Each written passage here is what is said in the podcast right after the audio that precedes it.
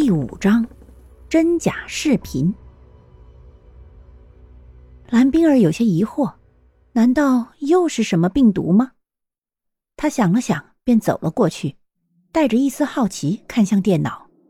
然而，在看到笔记本电脑里面的内容时，蓝冰儿却面色大变。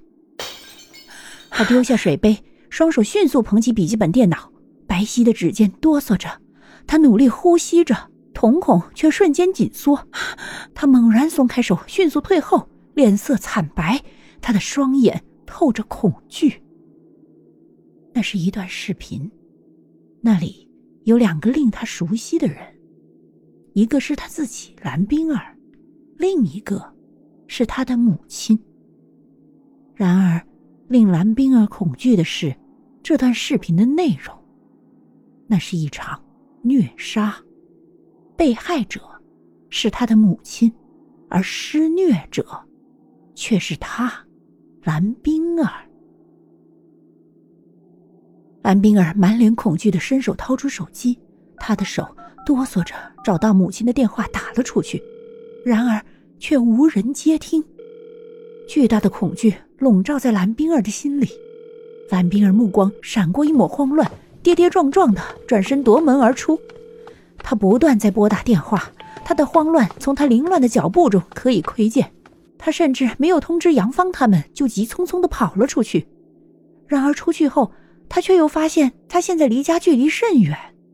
蓝冰儿快速返回，跑到杨芳的房间外，奋力拍打房门：“杨芳，开门，快开门！”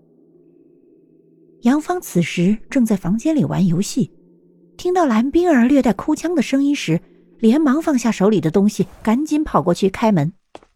还未等杨芳开口询问，蓝冰儿就脱口而出：“杨芳，车钥匙给我，车钥匙给我，我要回家。”别着急，慢慢说。你等我，我和你一起去。杨芳一把捉住蓝冰儿，将她拉进房间，边说边拿外套。她的声音平缓稳重，令蓝冰儿不禁平缓了心绪。刚刚我的电脑里出现了一段视频。那个视频，那个视频里，杨芳，我刚刚给我的母亲打电话，可是无人接听。杨芳，那个视频里是我，是我害了母亲。杨芳，是我，是我，是我，那个视频。蓝冰儿满脸的恐惧，她语无伦次的想要表达在视频里的内容，然而她的慌乱，她的恐惧，让她的话前言不搭后语。别急。冰儿，相信我，你不要急，不会有事的，相信我，乖，伯母不会有事的。你一直和我们在一起，那个视频也许是有人恶作剧。杨芳抓住蓝冰儿的手臂，一字一顿的说道：“他知道此时必须稳住蓝冰儿的情绪，他的双眼直视着蓝冰儿，他慢慢的却带着自信说：‘冰儿，看着我的眼睛，慢慢的放松一点。’”不会有事的，相信我，一定不会有事的。冰儿看着杨芳，慢慢的平静了下来。他深深吸了一口气，说：“ 我要回去看看，杨芳，我不放心。”杨芳确信蓝冰儿是真的平静了，才坚定的说道：“好，我陪你一起回去。”嗯。蓝冰儿看着杨芳，点了点头。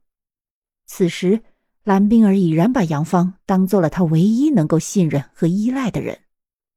杨芳松开手，换了一双鞋，然后掏出手机给城内朋友打电话，让帮忙去蓝冰儿的家看看，一边拉着蓝冰儿就往外走。